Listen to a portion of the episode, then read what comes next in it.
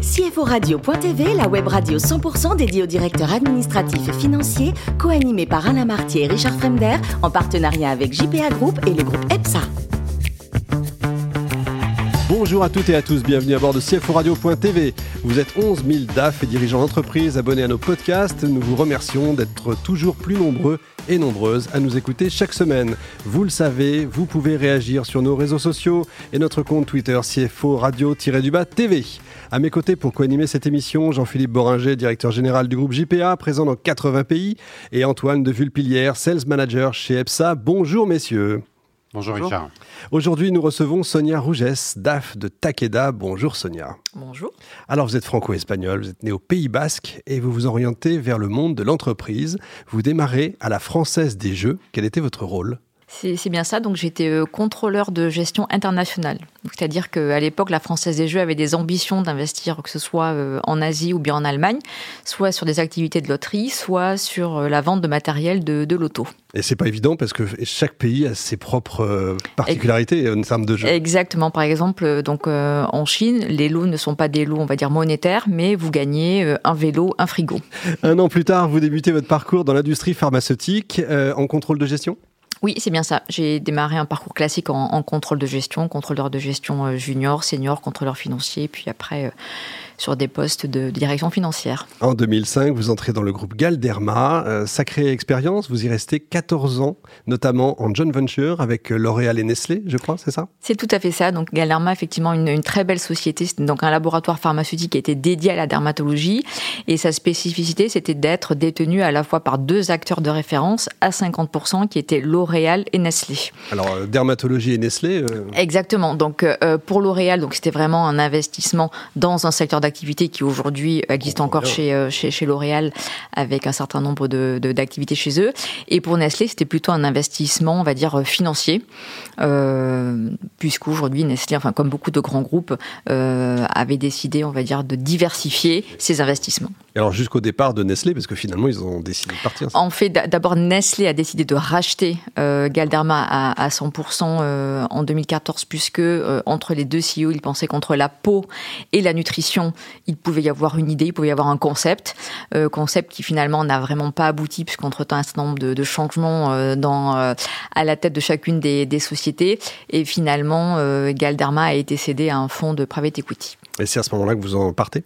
Exactement. Et donc vous arrivez chez Takeda. Alors euh, tout le monde ne connaît pas, faut nous expliquer. Donc Takeda est un laboratoire pharmaceutique. C'est un laboratoire euh, d'origine japonaise qui a plus de 240 ans. Et donc euh, la spécificité, c'est que Takeda en 2019 a racheté un laboratoire de même taille qui s'appelle un laboratoire américain, Shire, avec donc une très grande intégration qui a eu lieu sur l'année fin 2019 et 2020. Pas facile, c'est quand même deux cultures très différentes. Exactement. C'est ce que j'allais dire, c'est qu'au-delà des cultures, euh, c'était vraiment deux laboratoires qui étaient organisés de manière très différente. Euh, Takeda avec euh, une philosophie, c'est-à-dire d'accorder une certaine autonomie à ses filiales dans l'ensemble du monde, alors que Shire, une société américaine, cotée en bourse aux États-Unis et avec un mode opérationnel de globalisation et puis très drivé sur, sur la performance et sur la croissance du, du chiffre d'affaires. Donc effectivement, un choc des cultures. Allez, Jean-Philippe. Alors oui, une première question. Euh, donc vous, en France, vous êtes en charge de, du reporting euh, européen. Comment ça se passe? Comment c'est organisé au Alors donc moi en France, donc aujourd'hui j'ai un rôle de directrice administrative et financière. Donc je supervise euh, la finance, la supply chain et les services généraux. À savoir la spécificité de, de, de Takeda qui aujourd'hui est quand même un grand groupe. C'est un groupe aujourd'hui de 55 000 personnes et qui fait plus de 30 milliards de chiffre d'affaires. Et du coup avec une mise en place des centres de services partagés qui aujourd'hui sont localisés euh, en Pologne et euh, en Irlande. D'accord. Donc moi aujourd'hui, euh, je n'ai plus de service comptable à côté de moi. L'ensemble des équipes comptables et transactionnelles sont délocalisées en Pologne essentiellement. D'accord. Et la gestion de la trésorerie, elle se passe comment euh? La gestion de la trésorerie, donc pour le coup, elle, elle se passe euh, également en, Pologne. Euh, et donc effectivement, aujourd'hui, c'est un, profil de, directeur financier que vous pouvez retrouver dans les grands groupes, où c'est intéressant parce qu'on a une vue très large et en même temps, il peut y avoir un, côté un petit peu compliqué à gérer et, et, beaucoup de coordination avec les centres de services partagés, d'autant plus que l'ensemble des process sont très très découpés dans les centres de services partagés. Et comment se porte votre polonais Alors, mon polonais reste pour l'instant à l'anglais. Pas évident, Antoine. Enfin, oui, en fait, ma question rejoint un petit peu cet, aspect très international de votre organisation. donc, il y a une société japonaise avec un siège international en Suisse, des centres de services partagés en, en Pologne, vous, vous en France. Le, est-ce que les aspects culturels sont importants euh, et, quelles sont les spécificités dans vos relations avec vos, homologues euh, à l'étranger? Ou est-ce que les chiffres, finalement, c'est la langue universelle? Alors, je dirais que les chiffres euh, sont la langue universelle. Après, euh, il n'y a pas vraiment, on va dire, de, culture euh, japonaise au quotidien ou américaine. Je dirais que c'est plutôt la culture de la globalisation. C'est-à-dire que, comme vous l'avez très bien mentionné, aujourd'hui, j'ai des collègues, j'ai donc des, parties prenantes de mon organisation qui sont vraiment localisées partout dans le monde. et la localisation en soi n'est plus un problème. Et, la langue de travail est vraiment Et euh, aujourd'hui, les enjeux de, la fonction finance, c'est vraiment de finaliser cette intégration, euh, de faire monter en puissance les centres de services partagés et aussi d'harmoniser un certain nombre d'outils qui, euh, pour l'instant, étaient encore le reflet de chacune des organisations, Shire et Takeda. Ok. Merci. Et puis euh, une autre question qui est plus liée euh, à, votre secteur d'activité.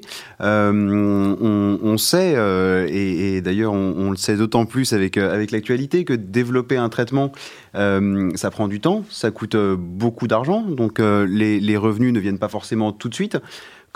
Comment ça se, ça se gère par rapport à la fonction de DAF dans d'autres secteurs où, où, les modèles économiques sont différents? C'est le même métier, DAF dans la pharma et DAF ailleurs?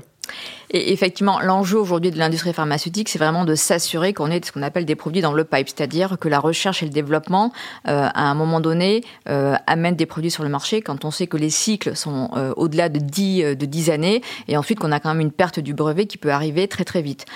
Donc, quand on est DAF comme moi dans une filiale, donc une filiale de marketing-vente, là, l'objectif, c'est vraiment de s'assurer de la maximisation des revenus et ce qu'on appelle une courbe de, de, de ramp-up qui soit très, très rapide. Ensuite, quand on est contrôleur de gestion ou un directeur financier en R&D, euh, là, les enjeux, c'est vraiment de s'assurer que les molécules passent les différentes phases d'homologation pour s'assurer qu'au niveau du groupe, euh, le niveau des risques soit, soit mitigué et qu'à un moment donné, on ait vraiment euh, des relais de croissance au niveau du groupe. Sonia, le plus beau métier du monde, c'est quoi? C'est pharmacienne ou CFO ça dépend des jours. Allez, aujourd'hui, par exemple. aujourd'hui, je dirais pharmacienne. Ah euh, alors effectivement, pourquoi aujourd'hui? Parce que dans, le rôle de pharmacien et, encore plus ces, derniers, ces derniers mois, ces dernières semaines, il y a vraiment eu euh, du côté du pharmacien un accompagnement, un rôle, on va dire très citoyen, d'accompagner euh, l'ensemble de la population par rapport à, toutes ces problématiques, toutes ces inquiétudes du, Covid. Et puis c'est un, un rôle qui aujourd'hui est très concret. Finalement, on, côtoie au quotidien une, une, population très très variée avec un certain nombre d'enjeux. C'est vrai. Vous-même chez Takeda d'ailleurs, vous participez un peu à tout ça sur le Covid oui, alors euh, donc Takeda euh, à la lutte évidemment. à la lutte effectivement.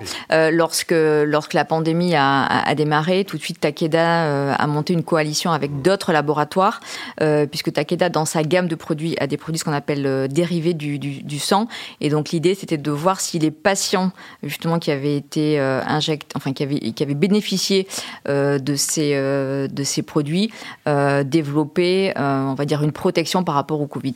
Finalement les, premières études cliniques n'ont pas été euh, concluantes. Célestine Dubac de Tatiana de René, un de vos livres, euh, on va dire que un des derniers que vous ayez aimé. Pourquoi Vous êtes une fan de Zola? Alors, euh, premièrement, euh, pendant le Covid, justement, je me suis remis à lire pour essayer, pour essayer de sortir un petit peu de l'écran. Voilà, ça, ça permettait de. C'est pas idiot. Ça permettait de, de, voilà, de se projeter dans un environnement euh, différent. Et puis, pourquoi j'ai aimé ce livre? À la fois parce que donc ce, enfin, le, l'environnement c'était Paris. Donc voilà, et moi étant euh, provincial, j'aime bien quand même cette cette ville. Ensuite, deux personnages très très différents avec des vies et des destins très différents. Donc et en même temps très un milliardaire et une SDF, hein, c'est ça? C'est un peu ça, oui. Et puis, euh, en même temps, sur les dernières pages, euh, une dimension assez féerique avec euh, les dons de, que Célestine a pu transmettre. donc, c'est gentil de raconter la fin. et voilà, donc une façon de, sortir un petit peu du, du quotidien et d'aller chercher un peu d'enchantement dans la littérature. Ça fait du bien. On va rester pour terminer dans l'enchantement. Vous êtes plutôt cuisine méditerranéenne, je crois. Votre spécialité, ce serait quoi? La paella, bien sûr. Évidemment, vous avez un secret Non, je ne les donne pas. bon, bah tant pis. Merci Sonia, merci également à vous, Jean-Philippe et Antoine. Fin de ce numéro de CFO Radio.tv. Retrouvez toute notre actualité sur nos comptes Twitter, LinkedIn et Facebook, bien sûr. On se donne rendez-vous mercredi prochain, 14h précise, pour un nouvel invité. L'invité de la semaine de CFO Radio.tv, une production B2B Radio.tv en partenariat avec JPA Group et le groupe EPSA.